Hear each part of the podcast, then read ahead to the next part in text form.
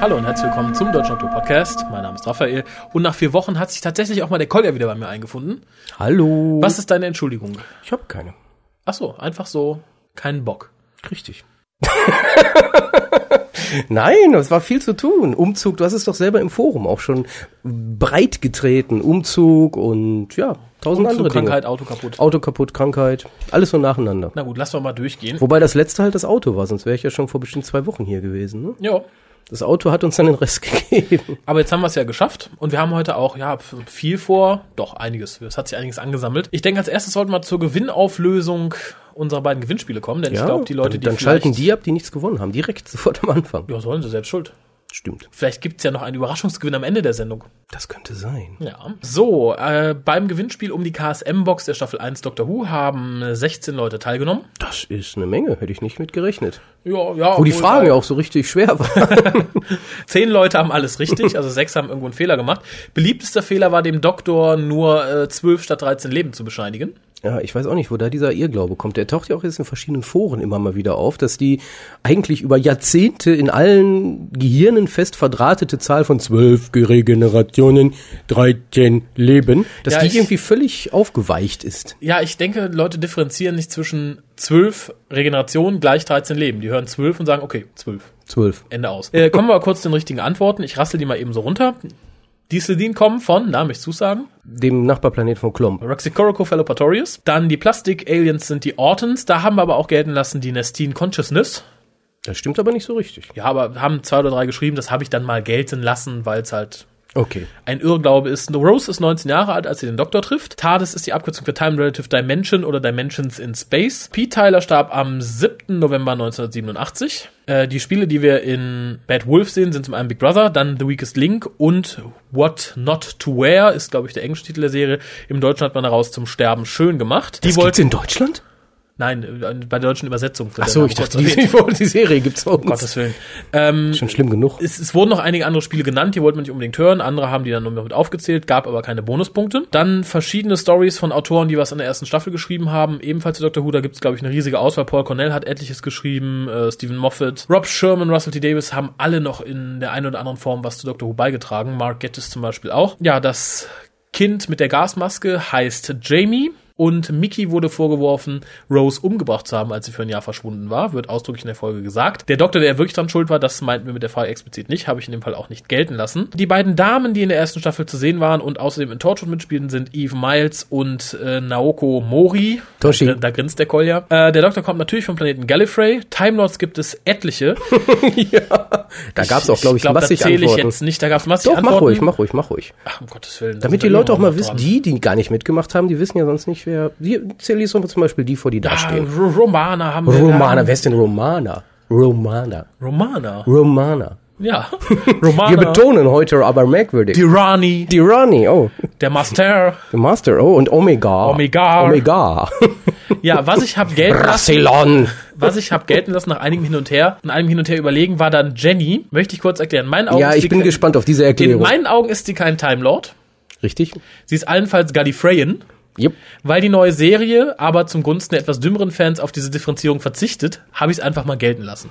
Ja, ich, ich denke nämlich, wenn man sich damit etwas mehr beschäftigt, sollte klar sein, sie ist definitiv keine Ja. Time Lady. Und der Doktor hat zwölf Regenerationen, also damit 13 Leben. Kann Ole. also zwölfmal regenerieren. Das wär's. So, jetzt würde ich sagen, wir losen aus. Ich habe hier die zehn Gewinner vor mir liegen, in Form von ausgedruckten E-Mails und so weiter und so fort. Also ganz viel Papier auf jeden Ja, Fall. ich mische die jetzt Oh. und dann sagst du mir eine Zahl zwischen 1 und 10. So, dann nenne mir eine Zahl. Sieben. 7. Nummer 1, Nummer 2, Nummer 3, Nummer 4, Nummer 5, Nummer sechs. 6. Und Nummer 7. Nummer 7. Dann hat gewonnen der Christian A. Punkt. Wer keine Nachnamen schickt, der hat verloren. Er hat einen Nachnamen geschickt, aber werde ich hier jetzt nicht sagen. Nachher stehen dann die ganzen Irren vor seiner Tür, die diese Box haben wollen. Gut, lieber Christian, ich werde dir die Box, ich denke mal, Ende nächster Woche zuschicken. Vorher werde ich nicht dazu kommen. Adresse hast du ja zum Glück hinterlegt. Danke übrigens allen Teilnehmern. Es wird immer mal wieder was Neues verlost. Ja, viel Glück beim nächsten Mal. So, dann haben wir nämlich jetzt noch was zu verlosen. Noch was. Nämlich? Oh mein Gott. Ach ja, stimmt, stimmt. Wir hatten ja einen Gast. Gibt's den eigentlich noch? Ich sehe ihn im Forum gar nicht mehr. Den gibt's noch. Äh, Ich glaube, sonst wird uns vorgeworfen, also, dass wir tot sind. wir Nein, sind den- schuld, den wir sind gibt's noch. schuld. Ja, das war nämlich die Box zu Live on Mars. Das, hat- da haben wir auch keine richtig so. Da, war, da waren nicht viele begeistert. Wir haben nur vier Leute, die mitgespielt haben und nur drei Leute haben alles richtig. Ich Gehe auch mal kurz die richtigen Antworten durch. Der Serientitel stammt natürlich äh, von einem Song von David Bowie, nämlich dem Song Live on Auf Mars. Ja, John Sim spielte in Doctor Who den Master, beziehungsweise Harold Saxon. So, und Matthew Graham schrieb, na, welche Folge? Wissen wir es, wissen wir es, wissen wir es? Ähm, die schlechteste Folge der neuen Serie. Ja, vier. Fear Her. Ähm, ja, 73 war Pertwee natürlich der aktuelle Doktor. Mhm. Dann war die Frage nach Robert Glenister, nämlich dem Bruder von Philip Glenister. Der spielte in der wirklich guten Klassikfolge The Case of Androsani einen Charakter, der da Salatin hieß. Habe ich vorher auch nicht gewusst. Nicht? Nein, du? Ja. Tatsächlich. Ja. Du hast es erstmal von Live on Mars gehört. Ach, das ist doch der Bruder von Salatin aus Nein, Case of aber Androsani. beim, im Kontext dieser Frage war mir das durchaus bewusst. Na gut, nein, da musste ich tatsächlich selber auch nachgucken. Ach, du weißt doch nichts.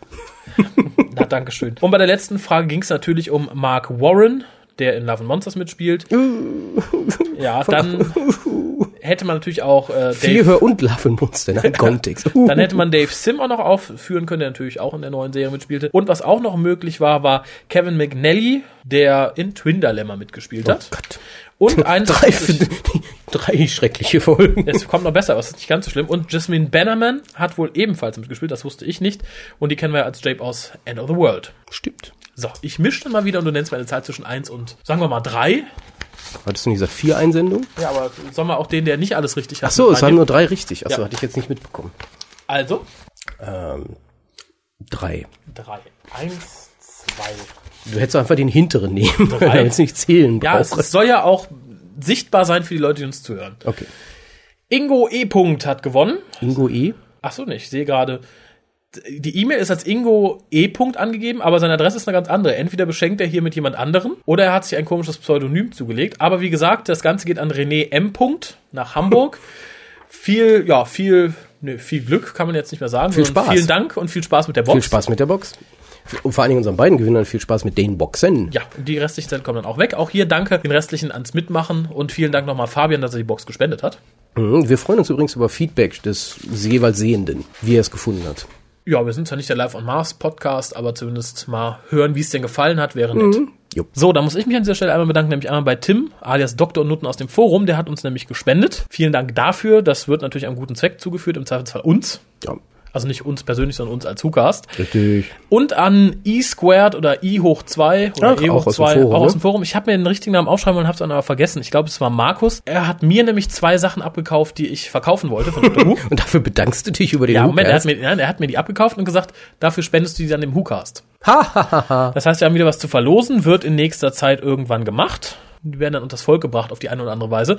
Vielen Dank dafür. Äh, apropos unters Volk bringen, wir haben noch jetzt praktisch eine Gewinnaktion laufen. Also nicht wir, sondern der, der deutsche Dr. Who Fanclub, die Worships of Xornon. Richtig. Der sucht nämlich Schreiber für seinen Fans in den Timescoop. Das ist, das ist so ein bisschen jetzt wie bei Big Finish, ne? Also wir haben ja so Standardschreiber, die Ja. hat auch Big Finish und jetzt sagst du aber, wir öffnen, wir haben eine kleine Öffnungsaktion. Genau, jetzt kann jeder was schreiben. Jetzt der kann möchte. jeder, der möchte, und wir wählen dann aus. Genau, ähm, der, ja, der beste Platz, also der, der beste, die beste Einsendung, äh, gewinnt ein, ja, ein Jahresabo sozusagen, eine Jahresmitgliedschaft der Warships of Xornon und die Classic DVD Hand of 4. Der zweite Platz ist immerhin noch die Jahresmitgliedschaft bei den Warships of Xornon. Und das ist nichts Verkehrtes, denn es gibt viermal im Jahr den gerade, Times Group. gerade auch gegen Ende des Jahres passiert ja was. Ja, da gibt's ein schönes Treffen. Äh, ganz kurz zu den Bedingungen. Ähm, der, der, das Review oder die Geschichte oder was immer ihr schreiben möchtet, sollte sich möglichst auf die neue Serie beziehen, also auf die neuen Teile, weil da ist, die sind ein bisschen unterrepräsentiert, manche am Timescope, habe ich das Gefühl, weil sehr viele alte Schreiber dabei sind. Ja, sehe ich eigentlich nicht so, aber du organisierst das ja. Ja. Und äh, es sollte natürlich nicht zu kurz sein. Also ein Review sollte so die 300 Worte möglichst nicht unterschreiten. Und wenn es jetzt zum Beispiel eine, eine Fanfiction-Story ist, da möchte ich nicht Teil 1 von 728, sondern hätte ich gerne eine komplette, selbst wenn man die über mehrere Teile sendet, Sendet. verschickt. Und äh, ganz wichtig, es sollte nicht sein, was für was anderes geschrieben wurde. Also wenn ihr jetzt einen eigenen Blog habt und habt da eine nette, ein nettes Review geschrieben, dann möchte ich nicht davon eine Kopie haben, sondern wirklich was eigenes für den Timescoop. Ja, und das Ganze geht an info at deutschlandde Einsendeschluss ist der 1.12. diesen Jahres. Uh, Habt ihr noch einen ist knappen Monat Zeit? einen Monat nur noch. ja, sollte reichen, glaube ich, für einen kleinen Artikel. Ja, wir würden uns sehr freuen. Äh, ansonsten, wenn Artikel verwendet werden, die die es nicht auf die ersten beiden Plätze geschafft haben, kann ja auch immer sein, dass da was Nettes bei ist. Die Leute kriegen natürlich dann ein Belegexemplar des Scoops, in dem ihr Artikel erschienen ist. So, wo wir gerade bei Fansins sind, es gibt ja sozusagen Mein Gott, du bringst jetzt also hast eine sehr lange Liste da vor dir, kann das sein? Ja, es ist, wenn du vier Wochen nicht hier bist, da sammelt sich einiges an. Vielleicht sollten wir das jetzt verteilen auf die nächsten paar Podcasts. Nein, das, das haben wir gemacht. Wir nehmen nämlich heute zwei Podcasts auf, so viel kann ich, glaube ich, sagen. Werden auch beide diese Woche noch gesendet, Das erklärt, warum du die Tür abgeschlossen hast. damit du nicht abhaust. Äh, die ganzen Leserbriefe, die mittlerweile ankommen sind, die kommen dann im nächsten Podcast, sonst wird der hier nämlich zu lang. Aber zurück zum Fansin. Es gibt ja sozusagen das Mega-Fansin zu kaufen, nämlich die Space View. Ich habe immer den Eindruck, das ist eine Zeitung von Fans für Fans halt auf dem kommerziellen Sektor. Die haben in ihrer aktuellen Ausgabe einen Bericht über Torchwood, weil es ja bald auf RTL 2 läuft. Das Ganze ist sehr interessant. Was ich äh, sehr treffend fand, sie bemängeln im Endeffekt dasselbe, was wir auch bemängelt haben an Torchwood, vor allem an der ersten Staffel. Äh, allerdings in sehr viel netteren Worten als wir. Wie die schreiben nicht, ist scheiße, guckt nicht zu. Nein, sie sagen, es, es, es wirkt sehr gezwungen und sehr übertrieben und aber lohnt sich auf jeden Fall, schaut mal rein. Der Timescoop findet übrigens auch eine kurze Erwähnung, nebst des Clubs und des WhoCastes. Ja, und es ist sogar eine bildliche Darstellung des Timescoops. Ja, wir sind das ist, glaub ich, abgebildet. das erste Mal. Ja. Wir sind abgebildet. Äh, nein, aber es lohnt sich auf jeden Fall, auch für die Leute, die jetzt Torchwood schon kennen, ist halt so der erste deutsche Bericht über Torchwood. Auch wenn es nicht hundertprozentig bei wegkommt, aber es wird schon eingeräumt, dass die zweite Staffel da eine wesentliche Qualitätssteigerung darstellt. Das heißt, die Spaceview-Schreiber hören den WhoCast. Offensichtlicher.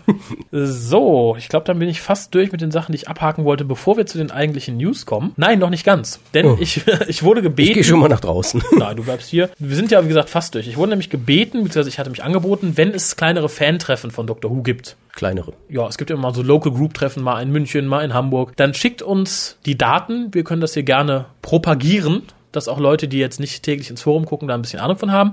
Und das ist jetzt ein Treffen in Hamburg. In Hamburg. Das Ganze ist am 8. November in der Kneipe Frau Möller. Die Adresse ist lange Reihe 96 in 299 Hamburg. Äh, um 18 Uhr ist dort ein Tisch reserviert. Ich meine, ja, im Forum haben sich schon vier, fünf Leute gemeldet, die sich da einfinden werden. Ganz wichtig, wenn ihr die Möglichkeit habt, schaut nochmal ins Forum, weil ich glaube, die Gruppe trifft sich vorher schon, um über den Weihnachtsmarkt zu gehen oder sowas. Ähm, und wer sich da anschließen möchte, sollte das tun. Und ansonsten 18 Uhr dann bei Frau Möller. Ich hoffe, ich, ich habe jetzt nicht mit der Adresse vertan. Da wohnt eine Frau Möller. Die klingen da alle, hallo Frau Möller. Wer sind Sie? Wir sind die Who, die Dr. Who-Fans. Lassen Sie uns rein. ja, dann dachte ich, ja bitte, kommt doch rein. Ja, dann ist die Frau Möller eine, eine irre Mörderin und Ja. bringt das Und halbe wir Fandom sind schuld, wir sind schuld, weil wir es nicht richtig vorgelesen Also schaut vorsichtshalber nochmal ins www.drwho.de e Forum. Da ist das Ganze aufgelistet. Und wenn ihr selber so ein Treffen organisieren wollt oder von irgendeinem wisst, was irgendwann irgendwo stattfindet, sagt uns Bescheid. Wir können dann kurz Bescheid geben, dass auch Leute das erfahren, die nicht so, haben. Lesen können. die nicht so lesen können, und nicht Die so lieber lesenfreudig hören. Sind. Genau. Leute mit Ohren ohne Augen. Ich meine nicht, dass die die Frau Möller finden würden, aber vielleicht kann jetzt die Visier. Nein, die laufen dann so durch die Straße. Frau Müller! Wo sind Sie? Bin ich hier in der langen Reihe 96? Nein, Sie sind am Hauptmarkt. Oh, drehen Sie mich in die richtige Richtung. ja, möchtest du News? ja, sicher. Okay. Ich, ich bin ja im Moment nicht online durch den Umzug. Äh, Ach, das ist, oh, du ich bist bin- ganz unvorbereitet. Ich bin völlig unvorbereitet. das ist gut. Nein, nicht ganz völlig, aber Ein bisschen. ein bisschen. Also, Children in Need Special ist dieses Jahr angeblich ein The Seven Doctor Special mit allen noch lebenden Doktoren. Wurde das nicht inzwischen dementiert? Wenn, ist es mir komplett entgangen. Ich, ich Da soll glaube doch jetzt einfach, einfach nur eine Szene gezeigt werden aus dem das wäre die Weihnachtsspecial. nächste News gewesen. Das sollte es zusätzlich sein. Also, das steht wohl beides noch im Ach Raum. so, es steht beides im Raum. Ich dachte, das wäre Nee, stattdessen. leider nicht. Also erstes Leider glaube ich nicht. tats- leider nicht, weil erstes glaube ich erst, wenn ich sehe. Ich könnte mir sehr gut vorstellen, dass zumindest einige dabei sind, aber gerade bei Christopher Eccleston und bei Tom Baker wage ich es zu bezweifeln. Mhm. Und das würde man mitkriegen. Tom Baker würde das nicht drüber schweigen können. Sein Tom Baker darf einen Bösen spielen, dann wäre er, glaube ich, dabei. äh, Fände ich wäre eine nette Idee, allerdings soll man sich mal vor Augen halten, wir haben dann sieben Doktoren. In Wenn zwei das, Minuten. Ja, selbst wenn das Ding eine Viertelstunde gehen sollte, was für Children Need schon relativ lang ist, äh, dann hat jeder eine Screentime von zwei Minuten. Das, äh, das ist dann das höchstens, hello, I'm the tenth Doctor, oh, hello, I'm the fourth Doctor, how are you? Ja, äh, Oder, oder es ist halt wirklich live im Studio oder wo auch immer das dann stattfindet, ist David Tennant da, der erzählt irgendwas und plötzlich geht die Tür auf und irgendwelche Doktoren, die Alten kommen rein, verkleidet oder so, keine Ahnung. Ja, das, das wird dann wär nichts noch in gefilmt, sondern einfach nur so ein Auftritt.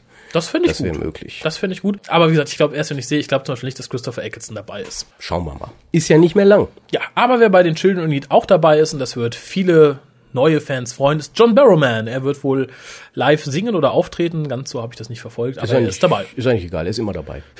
Oh, dann gibt es ganz gute News für Leute, die ein bisschen sentimental sind. Billy Piper hat geworfen und einen kleinen Jungen zur Welt gebracht. Winston James Fox Piper. Fox. Fox. Fox Piper. Fox Piper, genau. Ja, herzlichen Glückwunsch an die junge Mutter. Mein Beileid an das Kind für den Namen. Ja, und nachträglich nochmal herzlichen Glückwunsch an den Vater. War bestimmt. Nicht zur Geburt des Kindes, aber die Zeugung war bestimmt nett. schön. Ja, oh, dann habe ich einfach mal Merchandising-News rausgesucht. DVD-News. An Ah, sich ja, halten wir ja, uns ja. damit immer zurück, aber es wird eine extrem gute Folge auf DVD herausgebracht demnächst. Twin Dilemma, ne? Nein, Battlefield. Die ist extrem gut. Die Battlefield ist extrem gut. Der Brigadier ist dabei. Der so richtig gut war die aber nicht. Doch. Ja gut, Bambera war dabei. Das nicht. Aber das Schöne an dem Release ist, es wird nämlich einmal, es ist ein Doppel-Release. Nämlich einmal auf der ersten DVD ist die original damals gezeigte Version, die es nie irgendwo auf einem Datenträger zu sehen gab, denn es wurde von der BBC ja schon so eine restorte Version damals auf VHS rausgebracht und die befindet sich mit neuen Spezialeffekten und so weiter auf der zweiten DVD. Also vergleichbar mit Curse of Fenric. genau. Mit etwas weniger Aufwand, denke ich. ja, ich denke mit gleichem Aufwand. Also da, da denke ich, hat man sich die Mühe gemacht. Ähm, Also Battlefield, äh, ich will da natürlich jetzt nicht im, hier stehen bleiben und alle Leute behaupten wieder, mir hätte Battlefield nicht gefallen. Battlefield war toll, aber hätte besser sein können. ja, ah, vieles hätte besser Da waren sein auch können. viele merkwürdige Dinge bei. Ja, aber der Brigadier reißt es raus. und Jetzt- damit meine ich nicht Brigadier Bambera. Nicht? Nein. nee, das, das stimmt. Ähm, Aber ganz kurz noch, äh, Comment, äh, Commentary-Track ist mit Sophie Aldred, Nicholas Courtney, Angela Bruce und dem Schreiber des Ganzen, Ben Aranovich und Skripteditor, na, Andrew, Andrew Cartwell. Cartwell. Insofern freue ich mich da schon sehr drauf. Ansonsten natürlich äh, Trailer etc. pp. werden auch mit drauf sein. Aber das so viel dazu. Das ist ein Release, da freue ich mich richtig drauf. Ja. Weil ich glaube, ja, ich glaube, es ist so die Folge, die mir in der Zeit, wo ich Doctor Who nicht hatte, weil ich es nicht aufgenommen habe, so am meisten im Gedächtnis geblieben ist. Wegen dem Bezug zu Merlin und zu Artus und so weiter Ja, und so so, doch, ein bisschen auch. Wobei bei mir war das dann doch eher Ghostlight und Remembrance. Aber die gibt es ja schon. Ja. Insofern Ich bin also nur zufrieden, du Release. nicht. Endlich mal was für dich. Ähm, endlich was für mich ist auch Big Finish. Da teilen wir, glaube ich, die Meinung. Und von denen gibt's auch News, nämlich zum einen haben sie eine Lizenzverlängerung gekriegt bis zum Ende des Jahres 2010. So ein Zufall. Oh.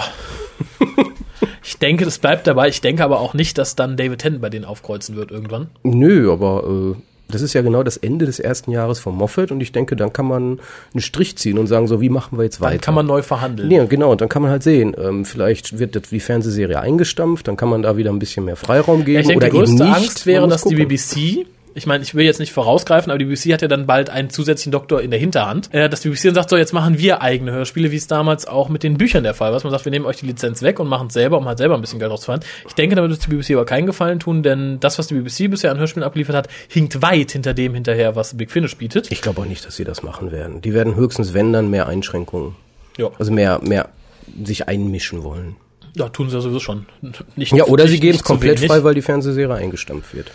Ja, das äh, wäre ja, wenn Moffat total daneben greift und keiner Kann, mehr die kann Serie alles sein, man weiß es. Ja, ganz kurz noch zu Big Finish. Ähm, die haben ja neben ihrer eigentlichen Hauptserie mit den klassischen Doktoren, dann ihrer Serie mit dem um den achten Doktor und Lucy Miller und den Companion Chronicles ja noch immer so übers Jahr verteilt so ein paar Spin-offs. Und es kommt nächstes Jahr der zweite, das, der, die zweite Staffel eines Spin-offs, nämlich um unsere allseits beliebte Time Lady, Iris Wildtime. Ich habe Kopfschmerzen. Äh, das Ganze sind vier Folgen. Ich gehe da noch näher drauf ein, wenn ein bisschen mehr zum Inhalt bekannt ist. Aber jede Folge spielt in einer Dekade von Doctor Who, nämlich 1960, 70, 80 und 90. Ich hab's schon bestellt, so viel dazu möchte ich nur mal loswerden. Aber dann kommen wir Du doch. kaufst auch jeden Scheiß. Ich mochte die ersten beiden sehr gerne, die du ja noch nicht gehört hast. nee, habe ich auch nicht. Siehst du? Every time. Aber kommen wir doch jetzt zu den ja praktisch besten News diese Woche. Die Be- Ach ja, genau. Äh, ich betreffend verga- David ich hätte es Tennant. fast vergessen. Wir treffen den Tent. Ich, ich glaube, wir waren beide kurz davor, einen Sekt aufzumachen.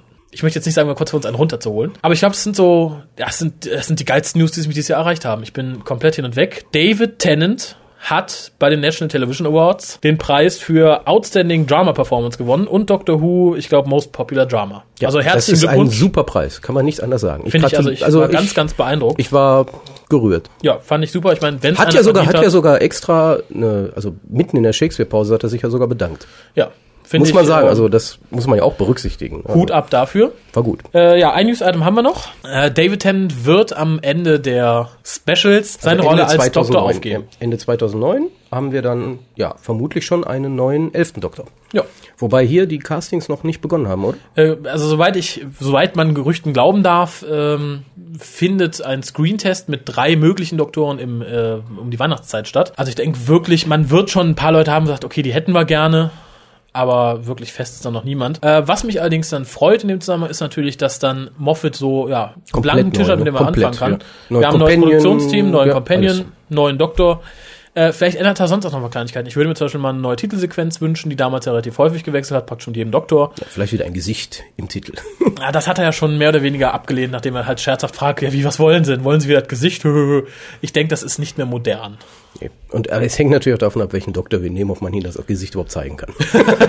Ja gut, dazu muss ich sagen, auch zur Beruhigung von den vielen kleinen Gruppen, die jetzt in diversen Communities zusammensitzen, virtuell heulen, sich Taschentücher reichen und Schokokekse rumreichen, weil sie die Trauer nicht aushalten, dass David Tennant geht. Ich bin mir sicher, dass Moffat nicht so dumm ist, keinen zielgruppengerechten Doktor irgendwie auszuwählen. Also wir werden jetzt nicht den 80-jährigen Buckligen haben. Wir werden schon wieder jemanden haben, von dem man zumindest ausgehen kann, dass er auch gewisse ja, Knöpfchen bei den Fangirls drücken kann. Ja, und auf die eine selbst, oder selbst andere wenn nicht, Weise. haben wir immer noch dann, denke ich, einen Companion, der das macht. Also darauf wird schon sicherlich Acht gegeben. Ja, also da würde ich mir keine Gedanken also machen. für die, für die Fangirl-Befriedigung wird sicherlich gesorgt. Ja. Ich denke, für viele Leute ist jetzt das Problem, weil es wird jetzt viel diskutiert, wie in allen Foren, ha, wie schrecklich das ist, andere sagen, wie toll das ist. Im Übrigen, das ist, glaube ich, mal ein Thema. An sich spricht man immer so von Altfans und Neufans, aber interessanterweise ist es, glaube ich, ein Thema, es geht so einfach quer durch alle verschiedenen Gruppierungen durch. Ich habe viele Neufans gesehen, die gesagt haben, war, nee, gut, dass er geht. Hat, hat praktisch nichts mehr zu bieten.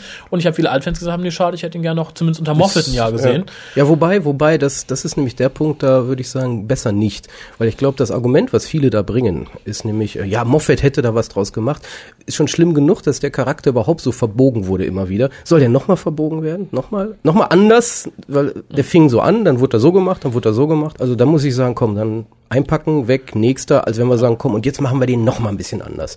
Das bringt dann auch nichts mehr, weil dann soll Moffat wirklich bei Null anfangen. Ich denke auch, also ich gönn's Moffat vor allem. Wenn man Gerüchten glauben darf, was ich in dem Fall weiß nicht, ob ich tun soll, ich kann irgendwie nachvollziehen, wenn es so ist, dann würde ich auch Verständnis für David Tennant haben. Ist er ja der erste Doktor, der seine Rolle abgibt oder abgeben soll, weil er bei den Gagenforderungen zu gierig geworden ist. Also ich möchte jetzt nicht zu gierig sagen, aber es ging jetzt nicht nur um Geld, aber er hat halt zu viele Forderungen, die von der BBC nicht erfüllt wurden. Dann hat man halt gesagt, ja okay, dann nicht mehr. Äh, hat er offiziell natürlich jetzt nicht gesagt, er hat offiziell gesagt, er wollte immer nur drei Jahre bleiben, wollte immer gehen, wenn Russell T. Davis geht. Gesagt, man liest so in diversen Blogs und so weiter, die angeblich von Insidergerüchten sprechen, dass ein paar Tage bevor er es bekannt gegeben hat, noch gar nichts klar war. Und er hat der BBC gesagt, ja, ich würde gern spielen, Preis ist auch okay, aber ich möchte nach der fünften Staffel wieder ein Jahr Pause und ich möchte zusätzlich auf jeden Fall die Zusage zu einem Kinofilm, in dem ich den Doktor spielen darf. Und das ist ja ein bisschen viel, denke ich. Das ist ein bisschen viel, hat wohl angeblich weder der BBC noch Stephen Moffat gefallen, was für mich äh, ein Zeichen ist, dass Moffat auch so stark gar nicht hinter dem Kinofilm steht. Er hat ja mal gesagt, er würde ihn nicht ausschließen. Ja, aber nicht ausschließen. Ja, heißt was nicht, für, ich will wollte ihn gerade machen. sagen, was für mich immer so eine Floskel ist, und eigentlich möchte ich es nicht, aber kann immer passieren. Ich, ich denke, das Problem für viele Leute ist jetzt, die durch David Tennant an Doctor Who gekommen sind,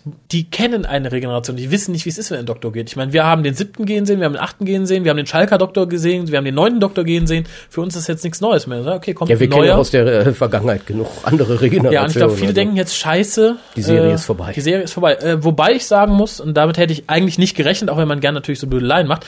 Ich habe relativ viele Post-its gesehen, die jetzt schrieben, wenn David Tennant nicht mehr dabei ist, ist Doctor Who für mich keine wichtige Serie mehr. Dann schaue ich die vielleicht noch so ein bisschen, aber sie ist mir nicht, nicht Ja, mehr relevant. hast du gelesen? In diversen Foren, sowohl in Englischen als auch in Deutschen. Ja, ich lese in hier ein paar mal Blogs. Nicht so viel. Es ist jetzt nicht so die wild, wilde Masse, die das schreibt, aber so fünf, sechs Einzelmeinungen habe ich da schon so gehört und natürlich wurden die dann dementsprechend verspottet in den jeweiligen Foren.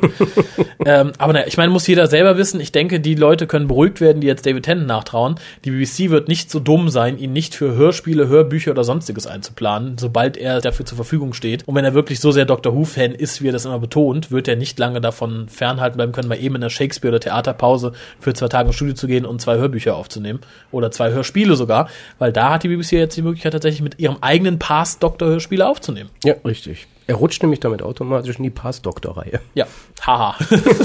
So schnell kann das gehen. So, apropos schnell, wir sollten mal schnell zu dem kommen, was wir heute Ja. eigentlich besprechen wollten. Nämlich zwei Big Finish-Hörspiele, richtig? Genau, nämlich zum einen The Dark Husband. Nein, du kannst das- also. Guck mal, ich habe dich jetzt hier vier Wochen lang üben lassen.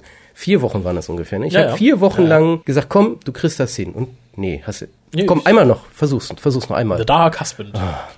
The Dark Husband. So musst du das sagen. Okay, dann komme ich mal kurz zu dem, zu den Statistiken, wie ich so gern sage. Geschrieben wurde Welche das Ganze- Statistiken? Die von The Dark Husband. Genau, geschrieben hat das Ganze David Quantic. Warum sagst du das jetzt so? Seines Zeichens Rockjournalist und Comedy-Writer hat unter anderem viel für Spitting Image geschrieben. Mhm. Äh, Regie führte Nick Briggs, was dem Ganzen ein bisschen das Genick bricht, möchte ich sagen. ja, ähnlich wie David Quantics. Aber ich, se- ich, ich zeige euch eben mal den Trailer, dann wisst ihr ungefähr, worum es Zeig's geht. jetzt, hier ist der Trailer. Ich spiele euch jetzt den Trailer ab, Korinthenkacker. So. I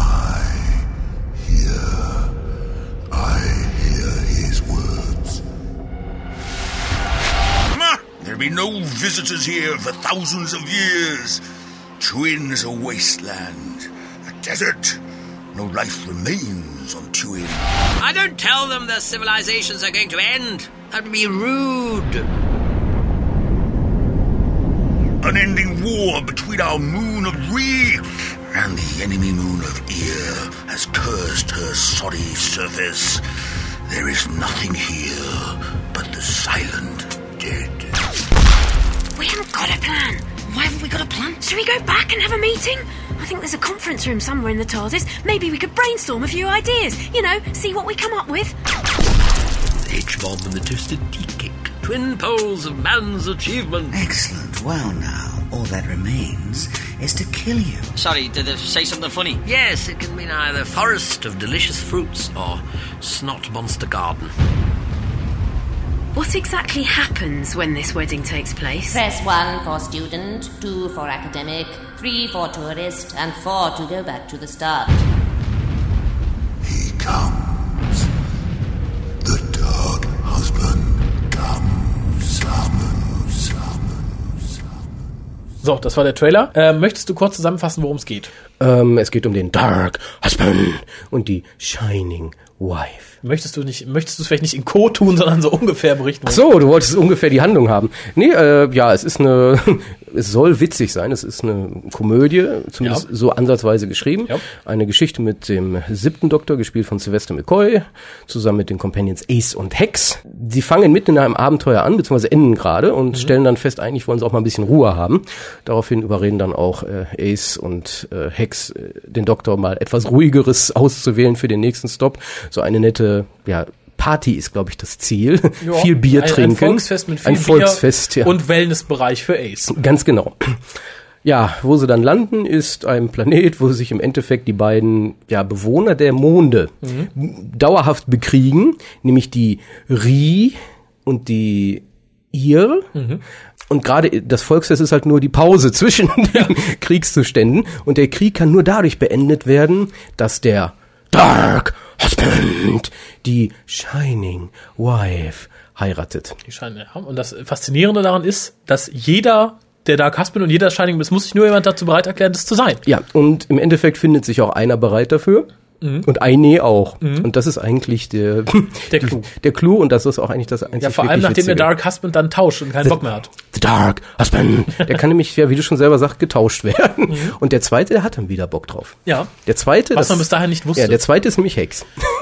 Aber wir wollen mal nicht zu viel vorausnehmen, denn ich muss sagen, das ist eine Schwer, sollte man sich unter Umständen selber anhören, wenn man andere bessere schon Man gehört kann hat. sich das auch von anderen anhören lassen.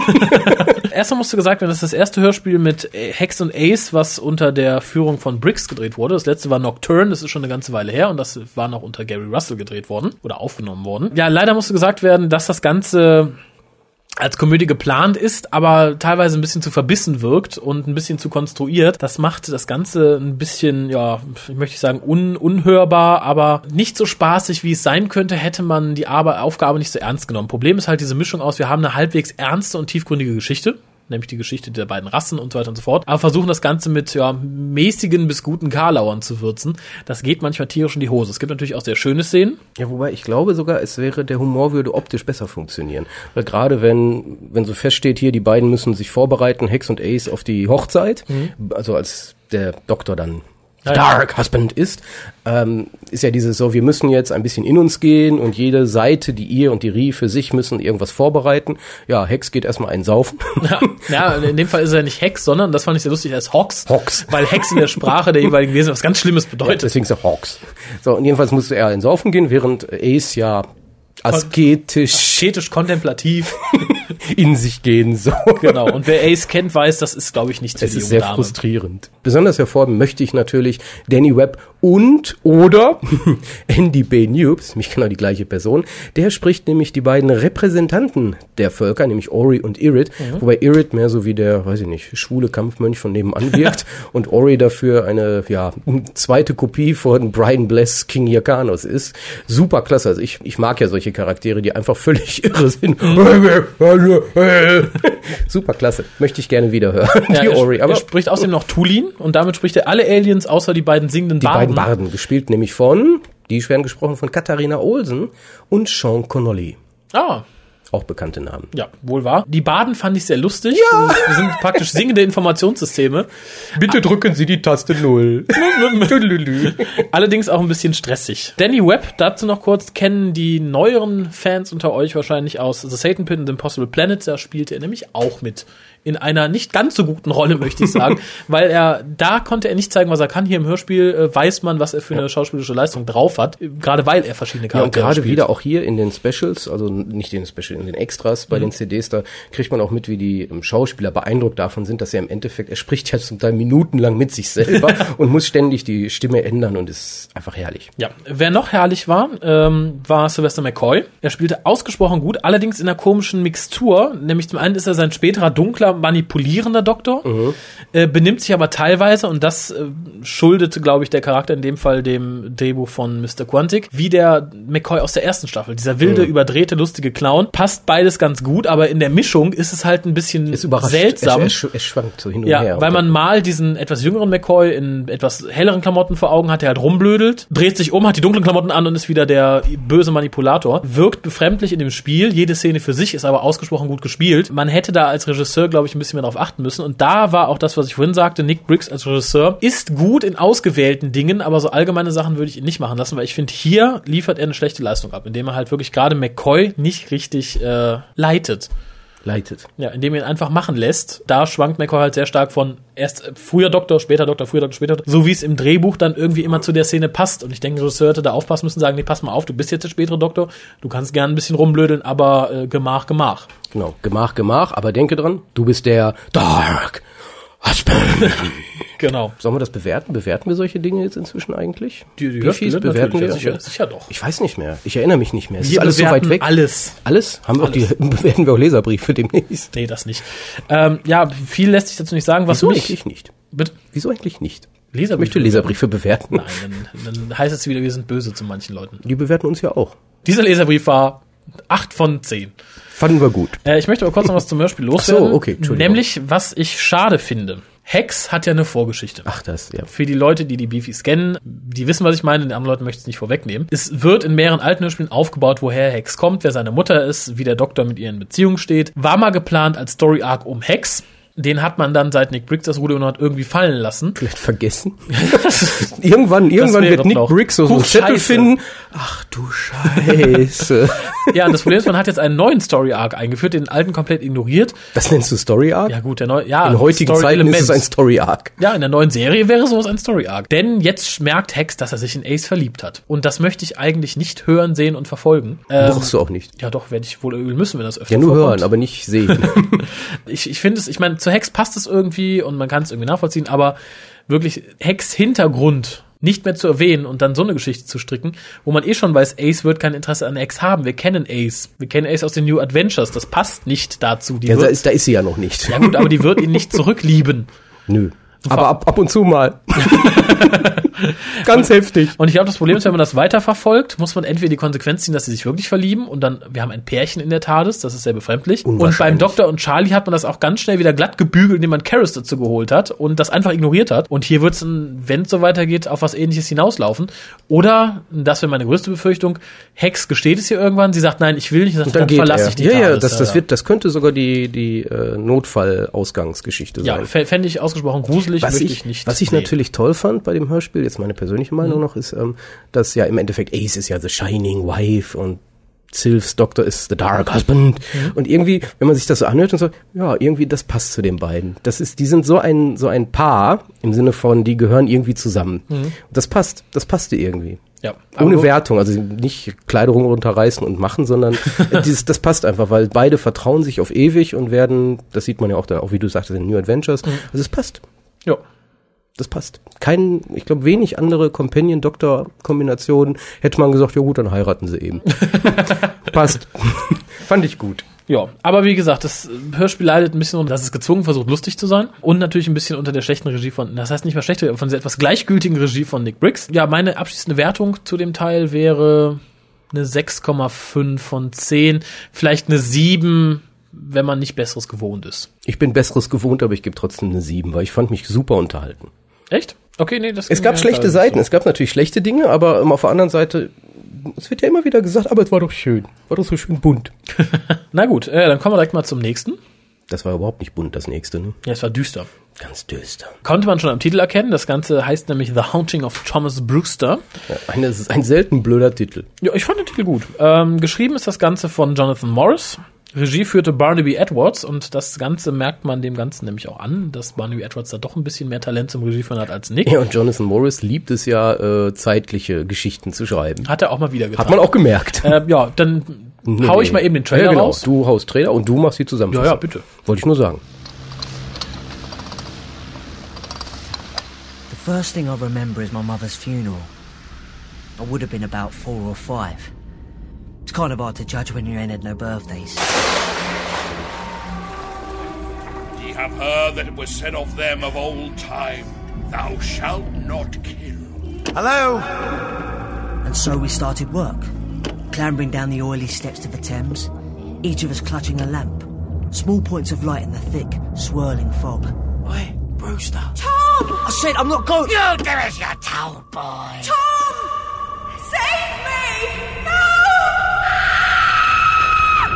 The Haunting of Thomas Brewster. So, das war der Trailer. Äh, ja, kurze Zusammenfassung. Ja, der junge Thomas Brewster, also erstmal muss man sagen, bevor man die Zusammenfassung macht, muss man was zur Form erzählen. Nämlich jede Episode dieses Vierteilers ist ein bisschen anders erzählt. Der erste Teil wird erzählt aus der Sicht des jungen, weisen jungen Thomas Brewster, der seine Mutter verloren hat. Die ihm aber immer wieder erscheint. Dazu kam ich ja noch. Jetzt im Waisenhaus wohnt und seine Mutter erscheint ihm halt immer wieder in Form eines Geistes. Während diese Geschichte so erzählt wird um ihn, taucht halt immer wieder der Doktor so am Rande auf und erkundigt sich nach diesem jungen Thomas Brewster. Am Ende der ersten Folge ist, glaube ich, so, dass Nissa dann aus der TARDIS verschwindet und bei, dieser, bei diesem Verschwinden auch der Geist von Thomas Mutter auftaucht. Der Doktor sucht, beziehungsweise Nissa taucht dann im London des, äh, im viktorianischen London auf, wo auch Thomas Brewster lebt, wird dann vom Assistenten des Doktors gefunden, der schon ein Jahr auf sie wartet, weil er halt nicht genau abpeilen konnte, wo sie landet. An der Stelle ist man übrigens schon verwirrt, weil man denkt ja die ganze Zeit, der Doktor und Nissa sind ja aktiv schon am Geschehen Ja, beteiligt. aber das ist und nicht irgendwie passt das nicht. Aber das erklärt sich dann ja später. Genau, die beiden geraten dann mehr oder weniger zufällig an Thomas Brewster, der nämlich etwas vom Doktor stehlen möchte, auf Geheiß seiner Geistermutter. Und ja, im Endeffekt stellt sich raus, dass böse Geister aus der Zukunft die Vergangenheit manipulieren wollen, damit sie überhaupt erst in der Zukunft entstehen können und benutzen dafür halt das Bild von Thomas toter Mutter, die natürlich nicht wirklich seine tote Mutter ist, sondern einfach von Geisterwesen erfüllt Aber es ist auf Das jeden Fall, seine Böses. Mutter ist tot. Also es ist Ja, jetzt ja, nicht so, dass das auf seine jeden Mutter Fall. nicht tot ist. und die werden dann bekämpft, schaffen es auch und am Schluss haut Thomas einfach mit der TARDIS des Doktors ab. Jo. Endlich mal ein Cliffhanger. Ne? Ja, äh, werden wir aber nächstes Jahr öfter sehen, denn Big Finish macht als nächstes Jahr nämlich immer drei Stories hintereinander mit einem Doktor mit je Cliffhanger dazwischen. Das war, glaube ich, so die, die Beta-Phase.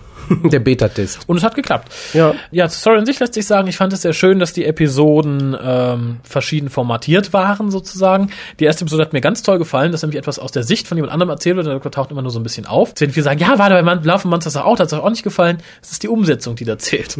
Ja. Eindeutig, die ist hier besser gelungen. Ja. Weil auch für mich galt ja Love and Monsters eine der katastrophalsten Episoden direkt knapp vor Fear Her oder dahinter, ich bin mir nie so sicher. Das ist so ein großer Klumpen. Ja. Und ähm, ja, hier auch. Das ist, äh, es ist eine interessante Geschichte, Mhm. die nicht bekloppt erzählt wurde, so wie Love and Monsters, die einfach spannend war, glaubwürdig gruselig. war, gruselig. Und ja, es macht alles Sinn und war und extremst unterhaltsam. Leider konnte dieser, dieser Level nicht gehalten werden. ne? Nein, denn das Problem ist, dadurch, dass die anderen Geschichten anders erzählt werden, verlieren sie extrem viel an, an erzählerischer Dichte. Und wirklich mit jeder Story wird schlechter. Die zweite war noch ganz gut, die dritte wurde dann schlechter und die vierte ist nur, nur Technobubble-Auflösung irgendwie. Das machte die ganze Geschichte in meinen Augen ein bisschen kaputt. Aber äh, bevor sie kaputt gemacht wurde, hat sie so extrem viel Möglichkeiten gezeigt, und so extrem viel schöne Sachen, dass ich immer noch recht begeistert davon bin. Zum einen möchte ich sagen, dass wir viel Musik hatten, wirklich sehr viel Musik, auch zwischen den Szenen, die relativ lang war. Und ich dachte erst, was ist das denn für ein scheiß Lückenfüller? Aber die Musik ist unheimlich gut, weil sie so außergewöhnlich ist. Das ist dieses Geigenstück. Was ist der? Ja, ja, mit, der, mit der Zeit. Es, es, it Genau. grows on someone. you Ja, know? genau. Und ich dachte dann wirklich nach einer Weile, es macht unheimlich viel für die Atmosphäre aus. Es ist unheimlich spannend. Und es ist für mich die beste Musik seit dem Hörspiel Time Works, die auch ausgesprochen gut war. Ist noch mit Paul McGann, ist schon zwei Jahre her oder so. Äh, hat mir wirklich sehr, sehr gut gefallen. Die ganze Geschichte an sich mutet für mich so ein bisschen Dickens, Dickens-mäßig an. Also es hätte gut so gerade die, die, die erste Story, die halt von Ja, Thomas sicher Bruce ist das erzählt eine wird. Dickens-Story. Mit Ähm, dem kleinen mit dem armen Betteljungen. Betteljungen, und das der ist so keine typisch. Mutter mehr hat. Ich dachte auch, da kommt erst sowas, aber zum Glück nicht. Ja, aber es ist halt wirklich, man fühlt sich direkt wie in so einer Dickens-Story versetzt. Es Ja, ist unheimlich ich glaube, das, schön. ich glaub, das ist auch der, der Trick, der angewandt wurde. Einfach die Leute wussten halt, was sie zu erwarten hatten. Ja. Man war sofort in einer gewissen Atmosphäre drin. Ja. gepasst. Ähm, was ich noch sagen wollte, ich bewundere in dieser, in dieser Geschichte die schauspielische Darstellung von Peter Davison, denn er schafft etwas, was ich nur wenigen Leuten zutraue. Er schafft es, einen Bart zu spielen. Äh, kurz zur Erläuterung, der Doktor ist ja jetzt ein Jahr schon in London und wartet da auf Nissa. Und die erste Szene, in der er wieder auftaucht, spricht Peter Davison. Ich dachte, oh, entweder hat er da jetzt viele Jahre gewartet und ist älter. Ah, nee. Der hat bestimmt einen Bart. Und ich glaube, vier Sätze später sagt Peter, oh, warum haben sie Haare im Gesicht? Warum haben sie sich einen Bart wachsen lassen? Ich finde es ganz extrem super. Man hört Peter Davison an, dass der Doktor jetzt einen Bart hat. Ich war, ich war höchst beeindruckt. Ich finde es mal wieder komisch, dass Big Finish sehr freizügig mit den Jahren des Doktors umgeht. Ich meine, erst war er ein paar Millionen Jahre eingefroren, äh, jetzt verliert er schon wieder ein Jahr. Ja, ist ja harmlos. Das ist ja wie Crystal Bucephalus. Die paar Jahre darauf kommt es auch nicht mehr an. Ja, aber es ist, glaube ich, mittlerweile ein Stilelement, was etwas overused wird, dass man sagt, okay, dann ist der Doktor halt sechs Jahre hier und wartet auf seinen Companion. Dafür wurde ja auch ein bisschen mit den Zuhörern gespielt. Im Sinne von, es wurde ja angekündigt, der Doktor kriegt einen neuen Companion. Ja, das heißt, es wurde nicht angekündigt. Ja, doch, Big Finish hat gesagt, er kriegt einen interessanten neuen Und alle Companion. dachten halt, ne, dass es Person A ist, aber es ist ja Person B. Ja.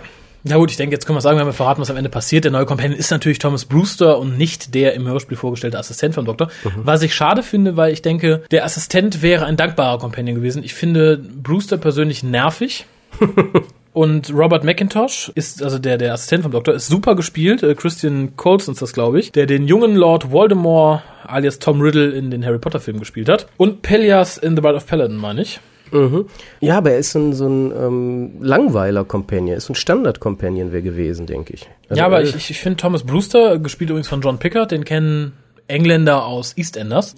Zum einen finde ich den Charakter etwas uninspiriert, weil er wirkt wie eine schlechte Kopie von Edric und es wirkt wie ein Signal von Big Finish an Matthew Waterhouse. Guck, wir können auch nervige kleine Companion-Jungs ohne dich haben. Ja gut, so nervig ist er jetzt nicht. Also es ist eine etwas andere Ausgangssituation als bei Edric, würde ich schon sagen. Ähm, und es, er soll halt, wir haben ja im Endeffekt das, das Paar Doktor und Nissa.